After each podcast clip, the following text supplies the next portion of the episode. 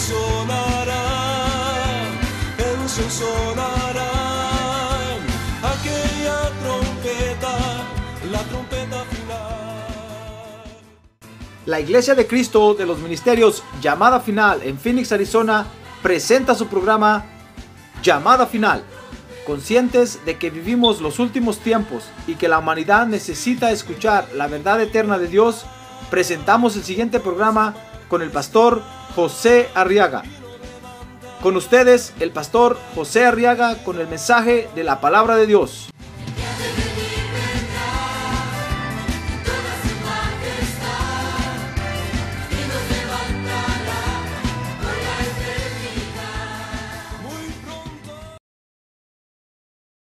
profundo sobre el hombre. Y este se durmió. Y Dios tomó una de sus costillas y cerró la carne en su lugar.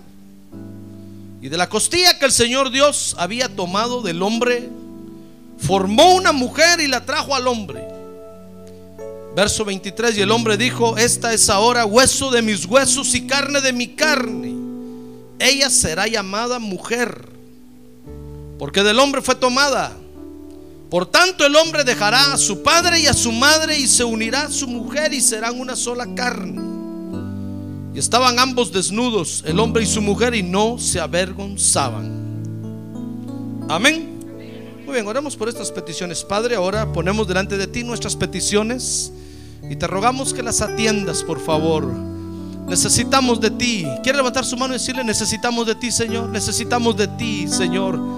Auxílianos, por favor. Compadécete de nosotros y glorifica tu nombre en estas peticiones, oh Dios. Es la oportunidad para que tú glorifiques tu nombre, oh Dios. Para testimonio de todos los que nos rodean, Padre, glorifica tu nombre en el nombre de Jesús. Amén y amén. Amén. ¿Pueden sentarse, hermanos, por favor?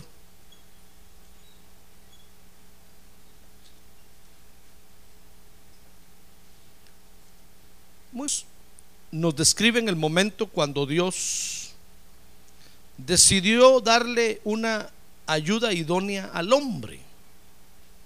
Dice el verso 22 que Dios formó una mujer y la trajo al hombre.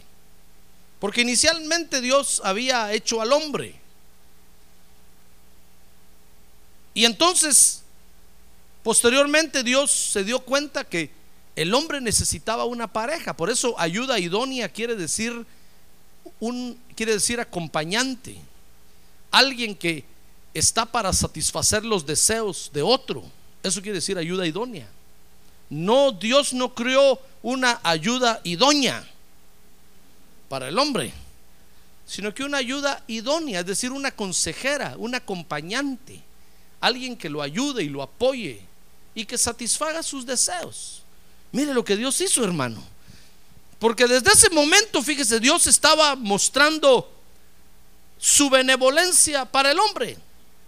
No solamente estaba Dios mostrándole su benevolencia al hombre, porque dice el proverbio en Proverbios capítulo 18, verso 22, que el que haya esposa alcanza la benevolencia de Jehová. Dice, dice el que haya esposa halló el bien y, alcanzó el favor de Dios. Porque cuando Dios hizo a la mujer estaba pensando en bendecir al hombre. Amén. No solamente Dios muestra su benevolencia, fíjese, para con el hombre, sino que también lo hizo para mostrarle al mundo cómo era que iba a formar a la iglesia de Cristo. Y eso es lo más importante.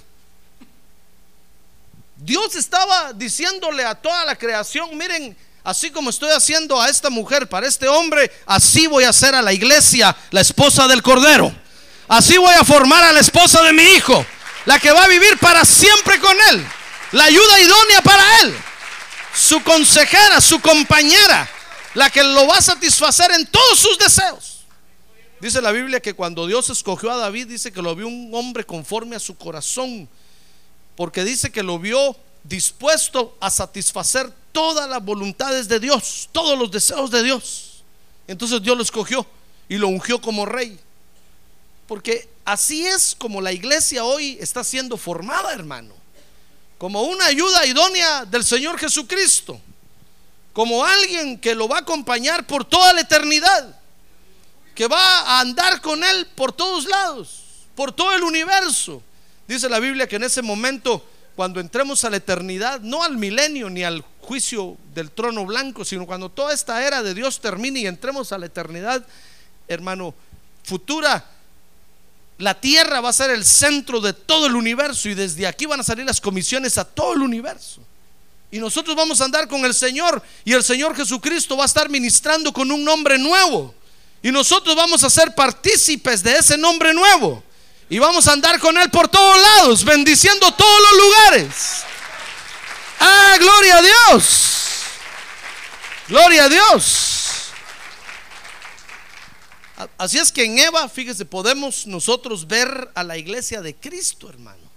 Y eso es lo que quiero invitarlo a que usted vea hoy conmigo cómo es que la iglesia hoy se ve en Eva, la primer mujer que hubo en la tierra, la que Dios formó de Adán. Dicen los versos 15, capítulo 2 de Génesis.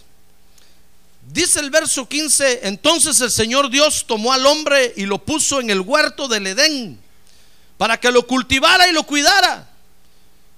Y ordenó el Señor Dios al hombre diciendo, de todo árbol del huerto podrás comer, pero del árbol del conocimiento del bien y del mal no comerás, porque el día que de él comas, ciertamente morirás.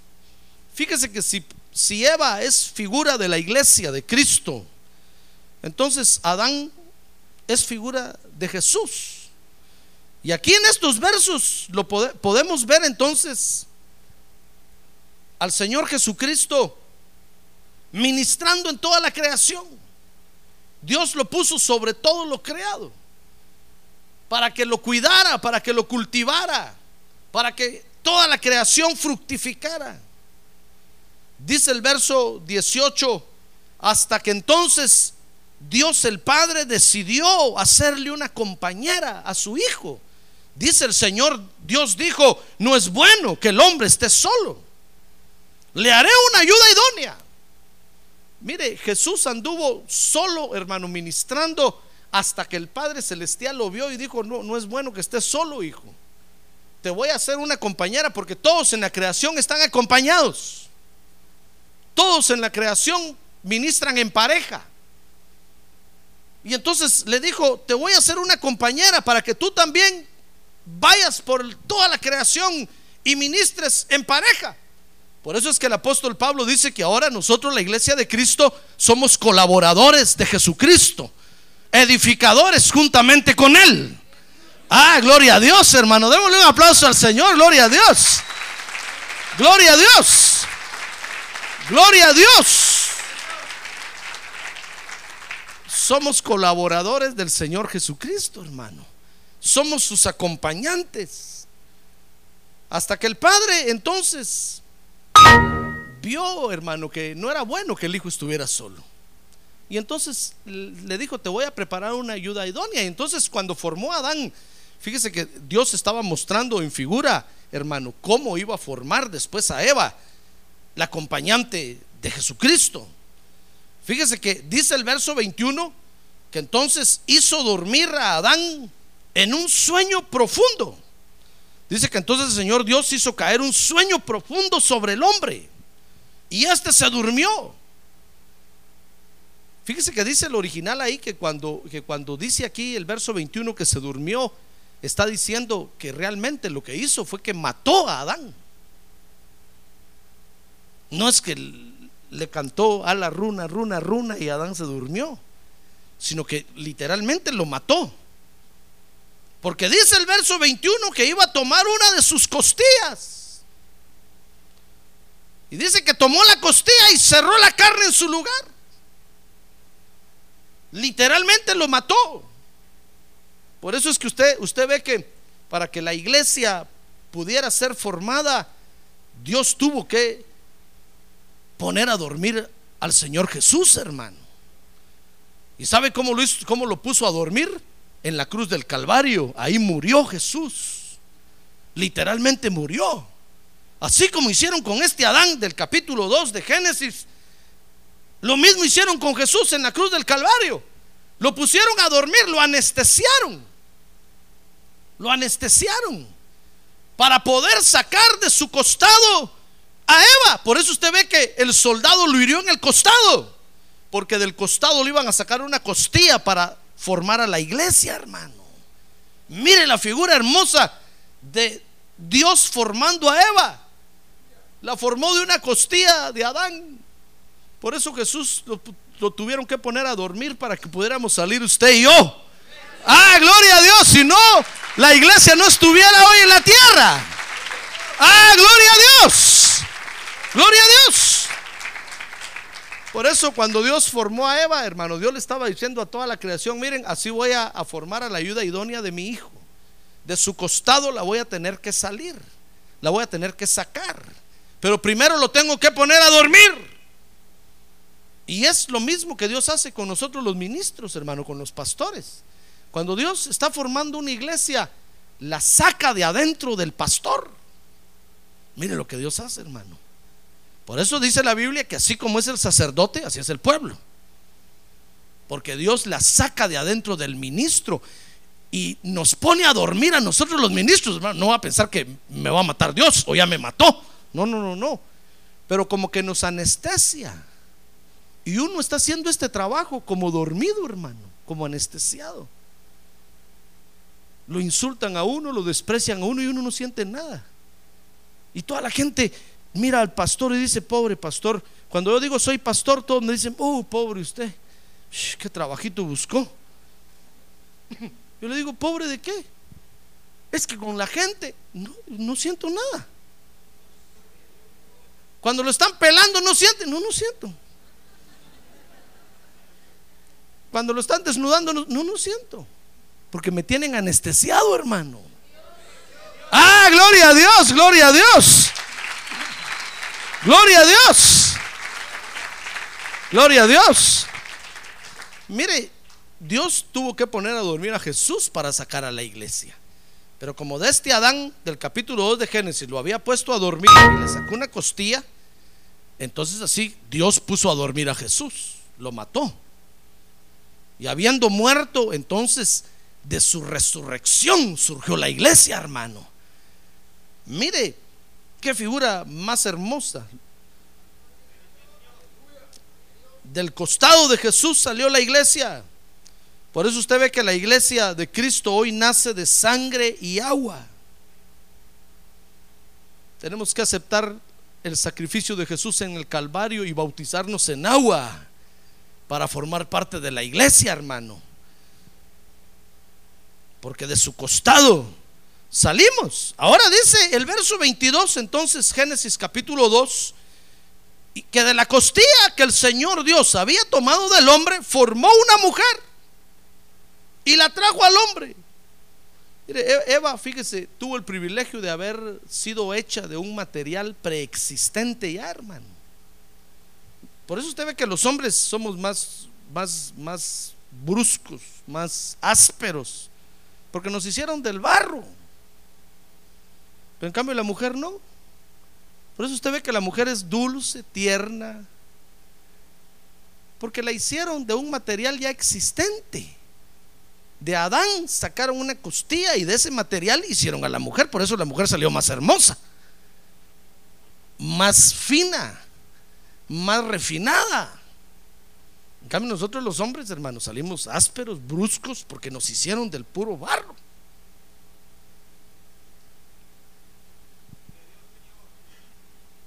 Sin embargo, así su esposa se enamoró de usted, hermano. Esos son los misterios de Dios. Y sigue enamorada de usted, ¿verdad, hermanas que siguen enamoradas de sus esposos? Ah, no, no, no, no, hermanas, no. Ese amén está muy raquítico. O hay puros solteros y solteras hoy aquí. ¿Verdad, hermanas que siguen enamoradas de sus esposos?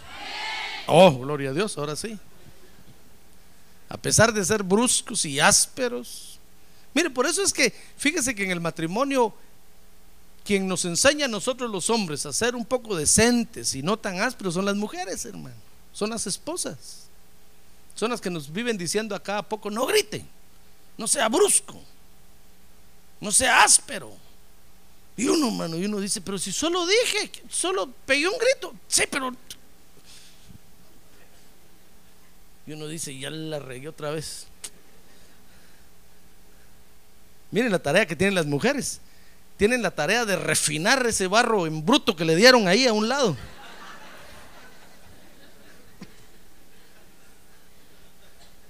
Tienen la tarea de, de, moldear al hombre y de enseñarle a ser un poco decente, un poco cuidadoso, un poco dedicado con él mismo. A que se bañe todos los días, a que se cambie ropa todos los días. Mire, ¿acaso no las mamás con nosotros los varones eso es lo que pelean, hermano? Báñese. Y uno no se quiere bañar, hermano. Pasan ocho días. Mire, cuando uno tiene 14, 15, 16 años, va uno a jugar fútbol y se mete en la tierra y ahí se va a meter a las sábanas. Dice la mamá, nah, vaya a bañarse primero. Chuco. ¿Sabe usted lo que es chuco, va? Es decir, sucio, pues. Vaya primero a bañarse. Limpies. Y, así nos metíamos a la sábana y así dormíamos, hermano. Y a pesar de que nuestra mamá peleó con nosotros y nos enseñó, cuando nos casamos las esposas nos encuentran todavía difíciles de tratar. Pero es que es porque a la mujer la hicieron de un material ya existente. Esa es la diferencia. Eva tuvo el privilegio de que ah, ya Dios había hecho a Adán y ya, lo había moldeado y lo había. Entonces agarró la costilla a Dios y dijo: Muy bien, ahora aquí voy a hacer un, un, ser humano muy especial que se va a llamar mujer. Y entonces Dios hizo a Eva. Mire, qué privilegio. Pues sabe que nosotros, la iglesia de Cristo, así nos hizo Dios también. Dice la Biblia que fuimos escogidos desde antes de la fundación del mundo. Dice que estábamos metidos dentro de Cristo y ahí llegó el Padre y nos escogió. Ah, gloria a Dios. De ahí nos sacó, nos sacó de adentro de Cristo. Ah, gloria a Dios, hermano. A ver, diga, gloria a Dios. Ah, por eso nosotros la iglesia somos una entidad muy muy buena en la tierra, muy refinada, muy delicada, muy cariñosa, muy amorosa, porque nos sacaron de adentro de Cristo. De ahí nos escogieron. Fíjense que dice la Biblia que Israel, el pueblo de Israel fue escogido desde la fundación del mundo. Cuando Dios hizo el cosmos y el universo, entonces ahí escogió a Israel. Pero nosotros, la iglesia, fuimos escogidos desde antes de la fundación del mundo. Cuando el hijo comenzó a criar, el padre dijo, muy bien, hijo, lo que tienes ahí adentro en tu corazón te lo voy a sacar. Y un día te lo voy a poner en figura y va a ser tu compañera por toda la eternidad. Ah, gloria a Dios, va a ser la que va a estar contigo ministrando por toda la eternidad. Ah, gloria a Dios. Por eso es que ahora venimos a la iglesia y aceptamos a Cristo como Salvador, hermano. Y, y, nosotros a veces no entendemos por qué estamos en la church. Y decimos, pero es que ¿a qué, ¿a qué horas fui a aceptar yo a Cristo? ¿En qué momento me convencieron estos evangélicos? Por eso la gente nos tiene miedo, hermano. Dice, no hable con ellos porque eso lo convencen a uno. Pero es que nosotros somos, éramos ya de la iglesia. Lo que pasa es que nos tenían que traer y meter aquí a, esta, a este organismo para que ahora seamos la ayuda idónea del Cordero de Dios. Ah, gloria a Dios. Por eso dice el apóstol Pablo, miren, grande es este misterio del matrimonio, pero no lo digo de ustedes, digo, sino que lo digo en relación a Cristo con la iglesia. Porque ahora que usted tiene a su ayuda idónea, a su esposa ahí a un lado, el varón tiene a su esposa a un lado ahí, usted dice, ¿en qué momento me fui a enamorar de esta mujer? Pero es que era su costilla ya. Algunos tenían una costilla chiquitita, otros una costillota grandota. Unos alguna costilla con un poco de gordura, pero es su costilla, hermano. Usted no puede decir, no, esta mujer no la quiero, no, me voy a conseguir otra. No, no, no. Es parte suyo. Si usted la desprecia, usted mismo se está despreciando. Ya ve, por eso el divorcio es una locura, hermano. Dios no acepta el divorcio. Dios no está de acuerdo con el divorcio. Porque el que se divorcia, él mismo se está partiendo en dos. Es como que Jesucristo de repente nos dijera, miren iglesia, ya no son mi iglesia, me voy a buscar otra por allá mejor. hermano, el padre diría, y este, él solo se está haciendo pedazos. Él solo va a caer. Él solo se va a fundir. Porque es parte de nuestro ser. Amén. Sí, aunque no diga amén, así es. Si está pensando, pensando divorciarse, ya no se divorcie. Y si ya se divorció, reconcíliese y vuelva a casarse.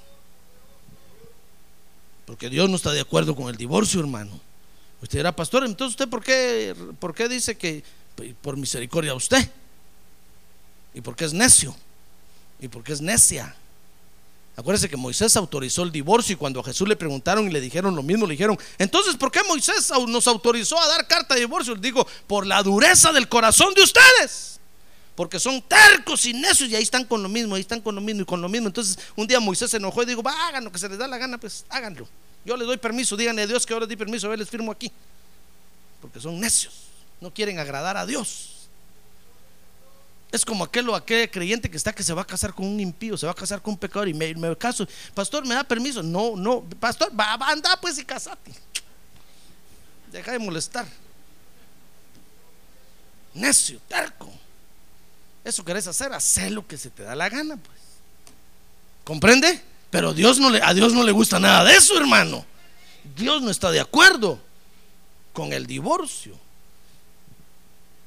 Dice el verso 22 entonces que Eva fue hecha de un material preexistente. Y nosotros, la iglesia, fíjese, fuimos escogidos de adentro de Cristo, hermano. Ahí estábamos adentro. El Señor Jesucristo nos tenía ahí adentro. Mire de dónde venimos. Ya ve, ya ve de dónde viene usted. Usted no viene del chango. Aunque se parezca al chango. Por lo velludo. Usted y yo venimos de adentro de Cristo. Mire lo que tenía el Señor Jesucristo adentro, hermano. A ver, mira que tiene a un lado. A ver, dígale, ¿a usted lo tenía adentro el Señor? Así es, ya ve. Así es que usted no es feo ni fea. No es, no es nada, nadie sin valor en la tierra. Mire de dónde venimos, hermano. En otras palabras, estábamos adentro de Dios mismo, el Señor Jesucristo. Y el Padre lo único que hizo fue matarlo en la cruz, herirle el costado para que saliéramos usted y yo. ¡Ah, gloria a Dios! ¡Gloria a Dios! Si Jesucristo no hubiera muerto en, el, en la cruz, hermano, usted y yo no hubiéramos salido. No estaríamos aquí en la tierra. El Padre no nos estaría formando. Pero el Padre sacó el material, de, nos hizo de un material ya existente. Mire de dónde venimos, hermano. Nos hizo de Cristo mismo. Por eso nos llamamos cristianos. Y adoramos a Cristo. Por eso nuestro corazón late cuando empezamos a adorar a Dios, hermano. Nuestro ser interior brinca. Porque de allá somos, de allá venimos y para allá vamos de regreso. Solo nos están formando aquí para mientras. Ah, gloria a Dios. Solo nos están formando aquí. Por eso cuando el diablo le diga, matate, metete un tiro porque no vales nada. No dígale usted, diablo mentiroso. Yo salí de adentro de Cristo. Yo soy de Cristo. A ver, diga, yo soy de Cristo. Porque salí de adentro de Cristo. Mire, entonces dice el verso 23. Y el hombre dijo, cuando Adán vio a Eva ahí, hermano, ¿sabe qué dijo? Dijo, esta es ahora hueso de mis huesos y carne de mi carne. Ella será llamada mujer porque del hombre fue tomada. Eva, fíjese, pasó a formar parte de la carne y de los huesos de Adán. Usted no lee ahí que diga que Adán haya dicho, este es sangre de mi sangre. Porque en ese momento Adán no tenía sangre. Entonces formaron a Eva de carne y huesos nada más. Y fue lo que Adán dijo. Adán dijo, esto es carne de mi carne y hueso de mis huesos. Porque ahora nosotros también, fíjese, en Cristo ahora formamos parte de la carne de Cristo y de los huesos de Cristo, hermano. Por eso cuando el Señor Jesucristo regrese, ¿sabe usted que pronto viene el Señor, verdad? Pronto viene, hermano. Mire ahora que se están muriendo todos los líderes del mundo. Ya pronto viene el Señor, hermano. Porque a saber qué líderes van a subir ahora. De repente son las bestias que habla el Apocalipsis ya. Hermano, pronto viene el Señor. Ahora que el Señor Jesucristo venga, ¿sabe qué va a hacer con nosotros? Nos va a transformar a su imagen y semejanza. Y vamos a ser carne de su carne y hueso de sus huesos. ¡Ah, gloria a Dios! Vamos a, a experimentar una transformación la transformación que vamos a experimentar, hermano. Miren, no, no, no, no espere usted que, que le ponga una nariz nueva, un pelo nuevo. No, con ese mismo pelo que tiene, a ver, tóquese su pelo, si es que todavía tiene. Con esas piernas que tiene, a ver, mire sus piernas.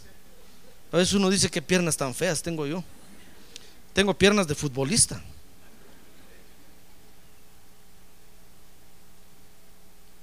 Por eso no desprecie su cuerpo, ni lo ande regalando por todos lados, allá donando el hígado, dando el riñón, porque cuando el Señor venga y lo encuentre incompleto, ¿qué va a hacer usted, hermano? ¿A quién le va a ir a pedir el riñón? Yo no sé qué va a hacer Dios con usted. Imagínense los creyentes que murieron y regalaron todos sus órganos. ¿Qué van a hacer, hermano? ¿Dónde los van a ir a conseguir? Tal vez usted ha pensado en la resurrección y tal vez piensa que le van a dar un cuerpo. No, no, este mismo cuerpo va, a ser transformado nada más. Y si usted lo regaló, lo vendió o lo empeñó. ¿Qué, qué cree usted que va a hacer Dios con usted? Por eso no ande donando sus órganos, hermano. Los humanistas son los que andan con esa propaganda, porque ellos son existencialistas. Ellos creen que solo esta vida tenemos y aquí se acaba todo. Entonces dice, ¿sabe? Oí un anuncio que decía, en el cielo su cuerpo no le va a servir para nada. Deje regalados sus órganos a quien le sirven aquí. Ah, bueno, ¿y la resurrección qué? Es que ellos no creen en eso. Ellos creen que usted se murió, se va a ir al cielo y ya nunca más le va a servir este cuerpo. Pues están en un error. Son mentiras del diablo. Lo quieren engañar. Con este mismo cuerpo, con esta misma nariz. A ver, tóquese la nariz. Con estos mismos ojos.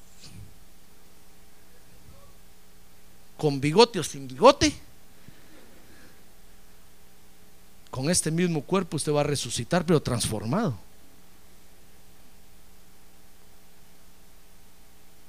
¿Se da cuenta? La transformación va a ser nada más que nos van a quitar la sangre. Entonces vamos a hacer solo carne y huesos, así como está el Señor Jesucristo ahorita. Carne y huesos, no tiene sangre, porque su sangre la derramó y la presentó en el lugar santísimo del cielo delante del Padre para interceder por usted y por mí hasta ahora. Y vamos a hacer a semejanza de Él, solo con carne y huesos. ¡Ah, gloria a Dios! ¡Gloria a Dios! Por supuesto, eso solo Dios lo puede hacer, hermano. No se va a intentar quitar la sangre usted ahorita. Porque tendríamos que ir a otro velorio. A otro entierro. Mire, entonces el Señor nos va a transformar y entonces vamos a hacer carne de su carne y hueso de sus huesos. Dice el verso 24 que Jesús renunció a todo para unirse con la iglesia, porque dice, por tanto el hombre dejará a su padre y a su madre y se unirá a su mujer y serán una sola carne. Mire, el Señor Jesús renunció a todo, hermano. Renunció, dice que dejó su divinidad, dejó, renunció a todo. Se despojó a sí mismo para poder unirse a la iglesia. Para poder vivir feliz con la iglesia. Amén. Mire, el Señor lo entregó todo por nosotros. Y dice finalmente el verso 25 entonces, el hombre y la mujer estaban desnudos y no se avergonzaban. Mire, esa es la intimidad que nosotros tenemos con el Señor hoy, hermano. Que todo, que eh, estamos transparentes delante de Él. No, no podemos esconder nada. Si usted viene a la iglesia y está escondiendo algo, ¿a quién cree que es- está engañando? ¿Usted cree que Dios no lo ve? Claro que lo ve.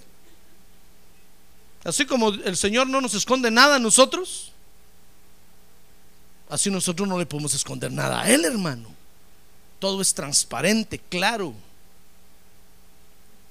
Esa es, esa es la clase de relación que la iglesia tiene con Cristo. Nosotros, la iglesia de Cristo, no tenemos reuniones secretas, ni reuniones misteriosas, donde solo entran los de la foto. No, no, no, no. Nuestras reuniones son públicas. No tenemos nada que esconderle a, a nadie ni a Dios. ¿Ya ve cómo es la, la- la- la- la relación de Cristo con la iglesia? Ahora, esto lo podemos ver aquí, fíjese, en estos versos, hermano, porque el apóstol Pablo dijo que Cristo era como el postrer Adán, el último Adán. Y al decir que era el último Adán, entonces fíjese, automáticamente está diciendo que es el primer Adán. Porque acuérdense que Jesús dijo, yo soy el alfa y el omega, el primero y el último, el principio y el final. Y Pablo dijo, miren, Jesús es el postrer Adán, es el último Adán que iba a venir a la tierra. Él es el último de todos los que han venido, desde el primero que Dios formó allá, de todos los demás que han estado en la tierra. Cristo es el último. Es el postrer Adán. Entonces, como el principio bíblico que dice que Él es el primero, es el último, entonces es el primero. Entonces, realmente, cuando Dios hizo a este Adán del capítulo 2, había hecho ya primero el primer Adán, que es Jesús. Jesús sirvió de modelo para que hicieran al Adán en la tierra, hermano. Ya Jesús existía, ya Jesús estaba ahí. Le sirvió de modelo a Dios para que hicieran al Adán del capítulo 2.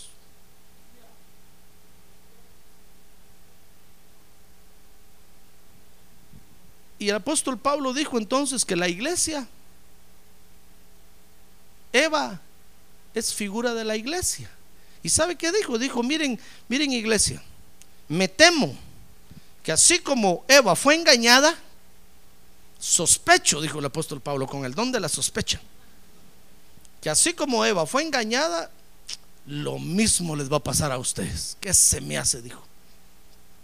No de balde está la figura ahí. ¿Qué se me hace que la serpiente los va a engañar a ustedes? Cuando el apóstol Pablo hizo esta comparación o esta analogía,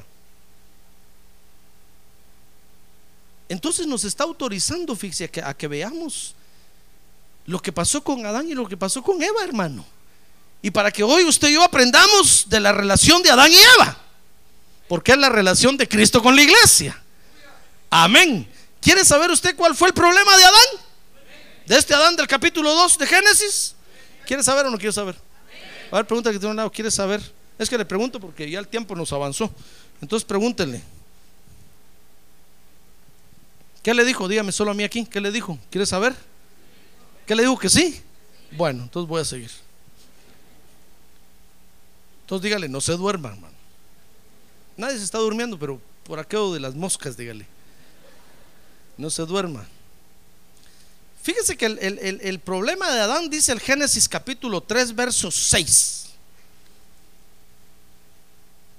Fue que dice que Eva le dio del fruto y dice entonces que Adán tomó del fruto y lo comió. Dice el verso 6 que eh, y dio también Eva a su marido que estaba con ella y él comió. Mire, el error de este Adán, fíjese, fue haber comido del fruto que Eva le dio. Ese fue su error.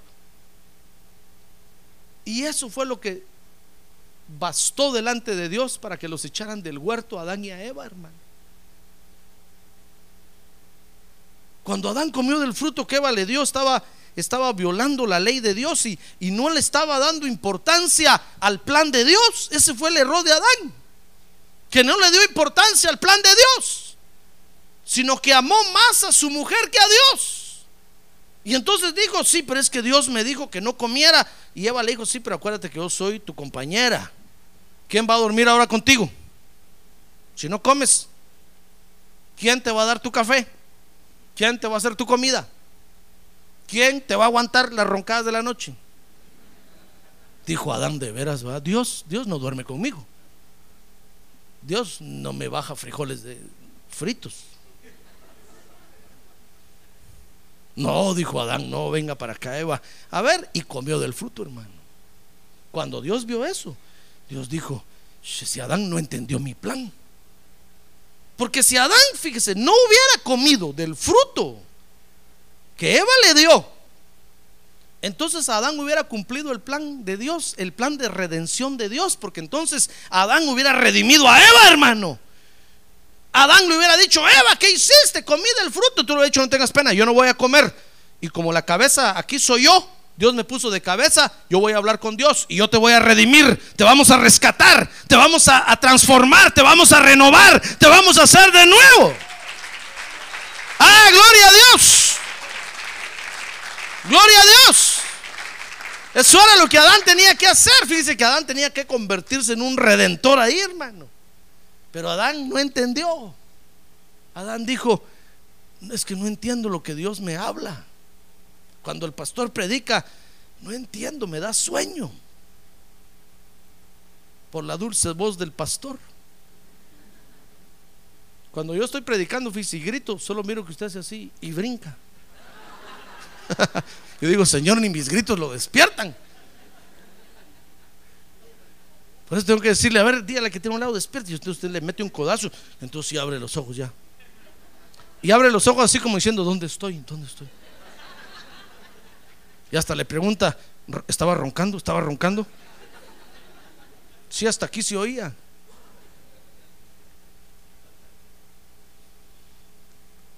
Muy bien. Mire, si Adán no hubiera comido del fruto, entonces se hubiera cumplido el plan de la redención ahí con Eva. Ahí estuviéramos todavía dentro del huerto hasta ahorita, hermano. Ahí viviéramos. Pero cuando Dios vio que Adán comió del fruto, dijo, este Adán no me entendió el plan. Por más que le hablé, por más que le enseñé, no me entendió que él tenía que redimir a Eva. Ese fue el error de Adán, haber comido del fruto. No entendió su función de cabeza. No entendió la importancia que Dios le había dado cuando lo hizo varón. Y ese es el error que muchos varones cometen hoy. Dicho sea de paso. Es el error que muchos esposos cometen hoy. Se les olvida la importancia que Dios les ha dado al, haberlos hecho varón y ponerlos al frente de una familia. Se les olvida. Se les olvida que son los redentores de la familia, hermano. Y resultan ser los más, los más corruptos, los más, hermano, hechos pedazos de la familia. Y ahí están los hijos mirando al papá borracho, al papá drogadicto. Y los hijos no entienden, hermano. Los hijos chiquitos dicen, peor si así, peor si así se hace uno papá. Se han olvidado de la importancia que Dios les dio al haberlos hecho varones. Adán se le olvidó y comió del fruto. Y entonces no redimió a Eva. Entonces, ¿sabe? Los echaron del huerto. Pero nuestro Adán, el Señor Jesucristo, no hizo eso, hermano. Ah, a pesar de que le traemos los pecados ahí a Él, fíjese. Los negros pecados. Los horribles pecadotes que usted le trae. El Señor solo lo mira y le dice, yo no voy a comer de tu pecado. Mejor te voy a redimir. Métete a la iglesia, oye mi palabra, arrepiéntete, humíate, yo te voy a redimir, te voy a redimir. Pero no voy a participar contigo de los pecados. No, no. Ah, gloria a Dios. Por eso nos está redimiendo, hermano, porque no ha participado de nuestros pecados. A pesar de que usted le trae el fruto y le dice, Señor, dale un, un chupón nada más así. Dios el Señor dice, no, no, no, no, no. No creas que yo te voy a tolerar eso. Yo no voy a hacer lo que hizo aquel Adán. Yo sí te voy a redimir. Por eso murió en la cruz del Calvario, hermano. Prefirió morir en la cruz del Calvario a participar de los pecados de los hombres. ¿Ya ve qué redentor tenemos? No se deja contaminar. Ah, gloria a Dios, hermano. Ahora, ¿cuál fue el problema de Eva? Yo creo que lo que nos interesa más es cuál fue el problema de Eva. Porque ahora usted y yo somos la esposa del Cordero, hermano. El Señor Jesucristo ya salvó su problema. No se dejó contaminar y cada vez que le traemos los pecados no se contamina. De una vez los tira al fondo del mar y está dispuesto a redimirnos. Pero el, pero, pero el problema de Eva, hermano, nosotros todavía estamos aquí en la tierra, ¿verdad? A ver, somate los pies aquí en la tierra. Pues ahorita está en la alfombra, pero está en la tierra. El Señor Jesucristo ya está a la diestra del Padre. A ver, levante su mano y salúdelo y dígales, ay Señor, ahí está a la diestra del Padre y lo está mirando, hermano. Y los hermanos que se fueron con él nos están mirando también, ¿sabe usted? Dice que están expectantes ahí, viéndonos cómo corremos la carrera. No, no, no vaya a decir, Señor, como, como ahí están los hermanos que ya se fueron contigo, les voy a poner una candelita para que pidan por mí. No, no, no. No está permitido pedirle a los muertos. El Señor Jesús dijo, pídanle a mi Padre en mi nombre y se los dará. No busquen a los muertos. Los muertos ya no pueden hacer nada. Ahora, ¿cuál fue el problema de Eva? ¿Quieres saber cuál fue el problema, el problema de Eva? Muy bien, Génesis capítulo 3, verso número 1. Dice que la serpiente era más astuta que cualquiera de los animales del campo que el Señor Dios había hecho. Es que el enemigo que tenemos es astuto, hermano. tiene una sabiduría terrible. Tiene una sabiduría atroz. Dice, y dijo a la mujer, con que Dios os ha dicho, no comeréis de ningún árbol del huerto. Y la mujer respondió a la serpiente, del, del fruto de los árboles del huerto podemos comer. Pero del fruto del árbol que está en medio del huerto, ha dicho Dios, no comeréis de él ni le tocaréis para que no muráis. Y la serpiente le dijo a la mujer, verso 4, ciertamente no moriréis, ciertamente no van a morir. No van a morir. ¿Quién, les dijo que van a morir?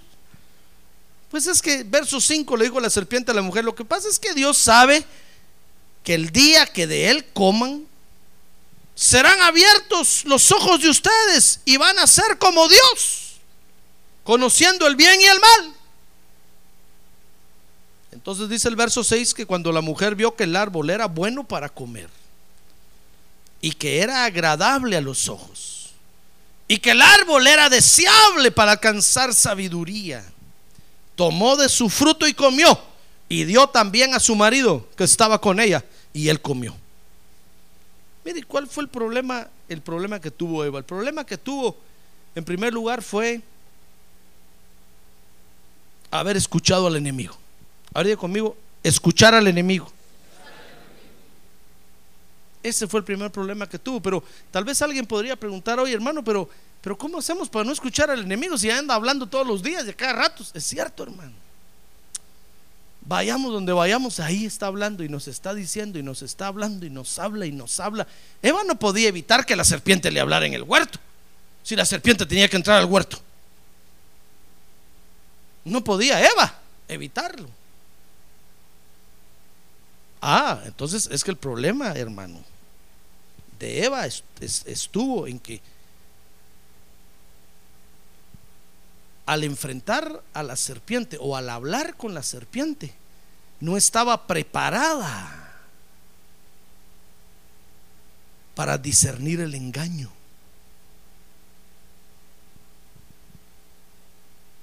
Ese fue el problema de Eva. Tal vez Dios le ha le haber dicho, mira Eva, ¿cuántos años estás en la iglesia? Y viene la serpiente, aparece brincando por ahí y te vas con ella. Y, mire hermano, y, Eva tal vez le dijo, Dios, pero es que la serpiente era, era mi cuata. Era mi amiga. Era mi carnal, todos los días la miro aquí en el huerto, viene, viene al huerto, entra, platico con ella todos los días. Yo no me voy a imaginar que, que me iba a engañar ese día. Pero es que tanto tiempo estamos en la iglesia y no aprendemos a discernir el engaño, hermano. Por eso el apóstol Pablo le dijo a la iglesia, miren hermanos, si yo mismo viniera o uno de los otros hermanos y les dijeran algo contra lo que está en la Biblia, no hagan caso. Es el diablo que los quiere engañar. Si yo viniera, hermano, y le dijera, miren, hermanos, tomémonos este juguito de, eh, y, esto nos va a elevar hasta Dios. Es decir, ¿cómo, pastor? La Biblia no dice nada de jugo. La Biblia dice el jugo de la vida, habla del vino para la Santa Cena. Pero usted trae un jugo especial y si tiene arsénico esto, hermano, como hizo aquel allá en la Guyana. Yo te voy a decir, ¿cómo no, pastor? Yo ciegamente le obedezco a usted. ¡Bum! Se lo toma. No, hermano. Mire, el problema de Eva fue que se puso a hablar con la serpiente sin haberse preparado antes para hablar con la serpiente. Usted no sabe dónde anda el enemigo. Alguien le va a hablar hoy o mañana o pasado mañana y le va a hablar. Y usted tiene que, en lo que habla, tiene que discernir el engaño. Mire qué tarea difícil, hermano. Alguien le va a hablar y le va a decir, te quiero ver hoy, te quiero ver mañana a las 7 de la noche en el parque, pero solita. Usted va a decir, ¿Mm?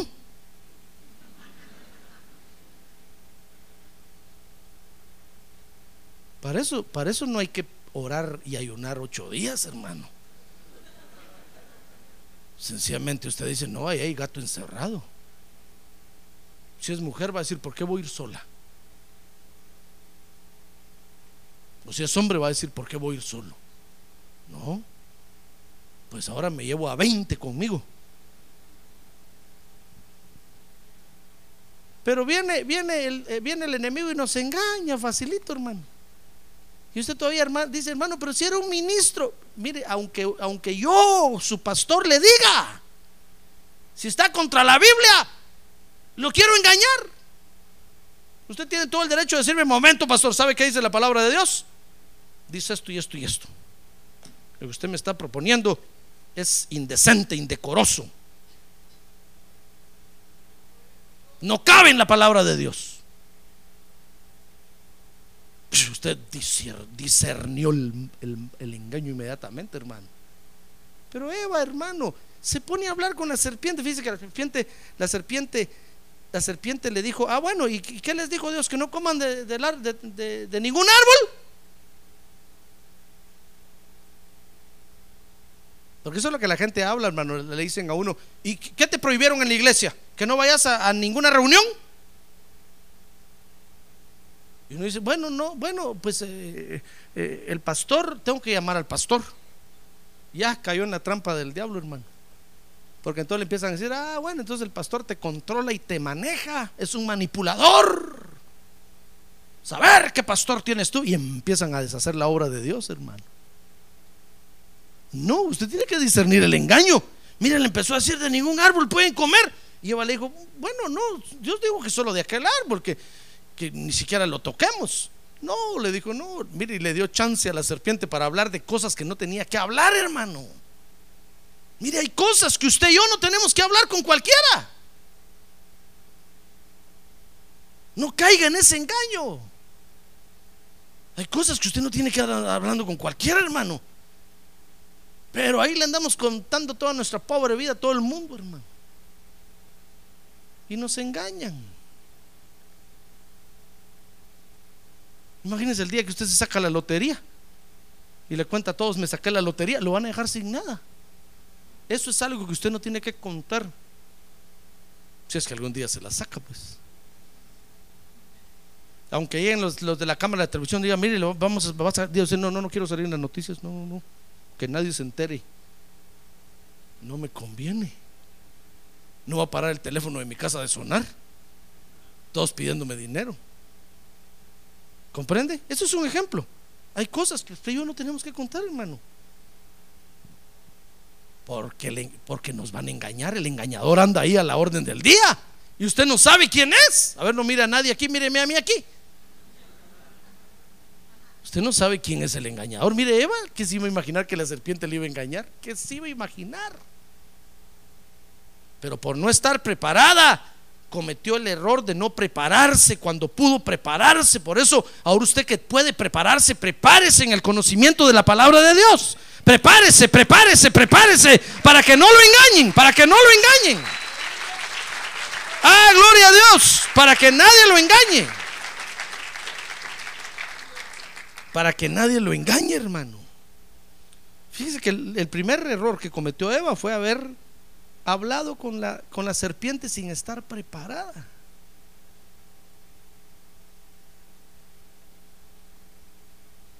Por eso, cuando usted vaya a hablar con alguien del Evangelio, si no está preparado, mejor cuente nada más lo que Jesús hizo en su vida. Haga como la samaritana. ¿No cree usted que la samaritana era una gran teóloga, doctora en divinidades? No, hermano. Buscando hombres andaba. Pero lo único que hizo fue entrar a Samaria y contar lo que Jesús le había dicho. Y eso fue suficiente para que la gente saliera a buscar a Jesús. No se meta a hablar de, del Padre, el Hijo, el Espíritu Santo. No se me, no, usted diga, mire, yo, yo lo único que sé es que Jesús cambió mi vida. Antes era malo, era, era, era horrible y ahora soy una nueva persona. Jesús me cambió, Jesús me transformó. Ay, ahora adoro su nombre, ahora le sirvo a Él. Gloria a Dios. Gloria a Dios. Mire, el segundo error que Eva cometió, dice el verso 6, capítulo 3 de Génesis, fue ver el fruto del árbol. Porque mire, mire lo que la serpiente hizo, comenzar a, a hablar con, con Eva para jalarle la vista al fruto del árbol. Fíjese que Eva sabía que el árbol estaba ahí, sabía que tenía frutos, pero nunca lo había visto, por temor a Dios. Pero cuando la serpiente le empezó a hablar, le endulzó el oído, entonces miró el fruto. Dice el verso 6 que entonces vio que el árbol era bueno. ¿Cómo va a ser algo malo bueno, hermano? Ah, pero, pero la serpiente nos hace ver lo bueno. Nos hace ver que todos somos humanos. Nos hace ver que es bueno. De vez en cuando, una vez al año, no hace daño. Dice, bueno, una vez al año no me hace daño. Y nos hace ver, mire, la hizo ver que el árbol era bueno para ella en ese momento. Que el fruto que daba el árbol era bueno para ella.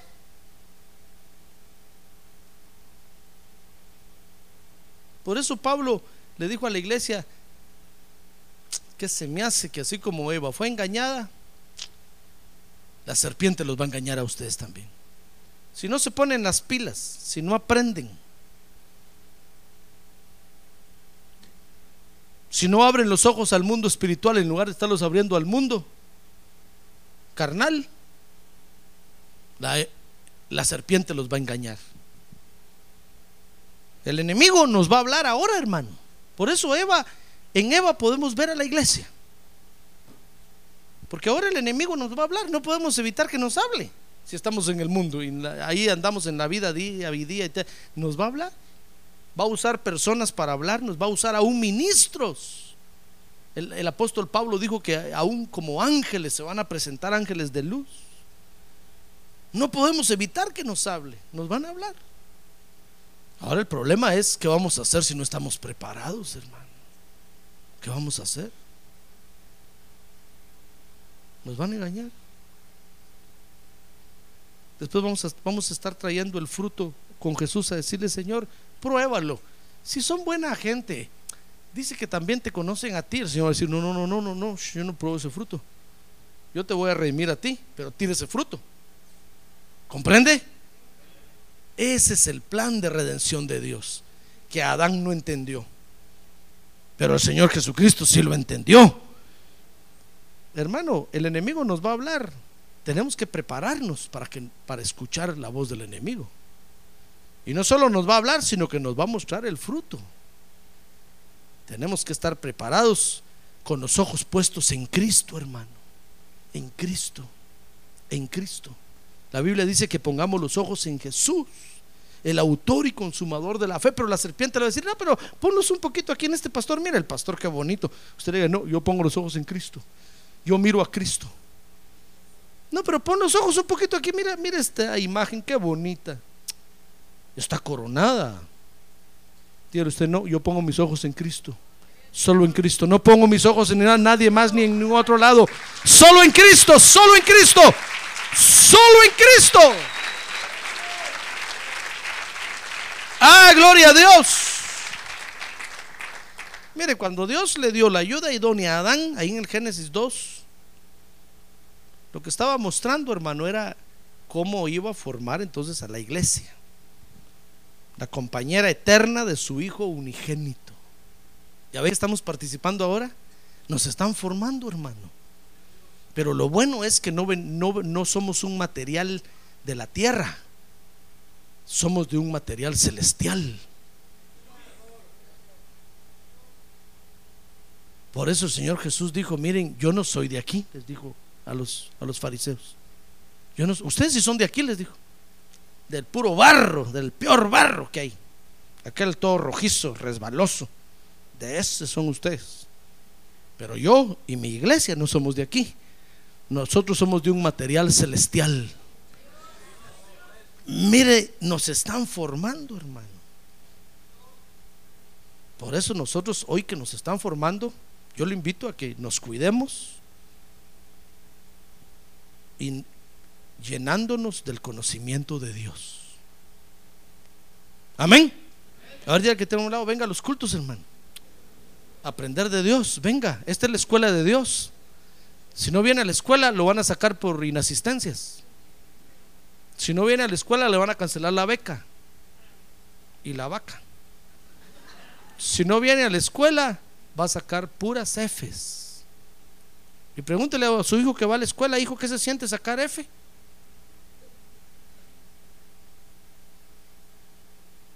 Mejor venga, cuidémonos llenándonos del conocimiento de Dios y cuidémonos, hermano, poniendo los ojos en Cristo. Ahora que estamos viviendo los últimos tiempos, ¿qué se me hace que el engaño va a crecer?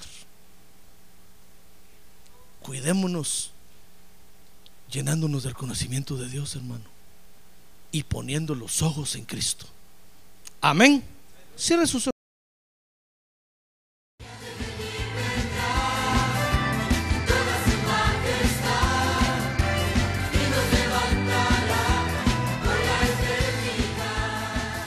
La Iglesia de Cristo de los Ministerios, llamada final en Phoenix, Arizona, cumpliendo con la comisión de Joel 2.1, presentó su programa, Llamada Final. Esperamos que nos vuelva a sintonizar la próxima semana a la misma hora por esta emisora. Los invitamos a nuestras reuniones en el 6023 Norte 71 Drive, esquina con Bethany Home Road. Para mayor información puede llamarnos al 623 934 1259 o visitarnos en la internet al www.llamadafinalphoenix.com.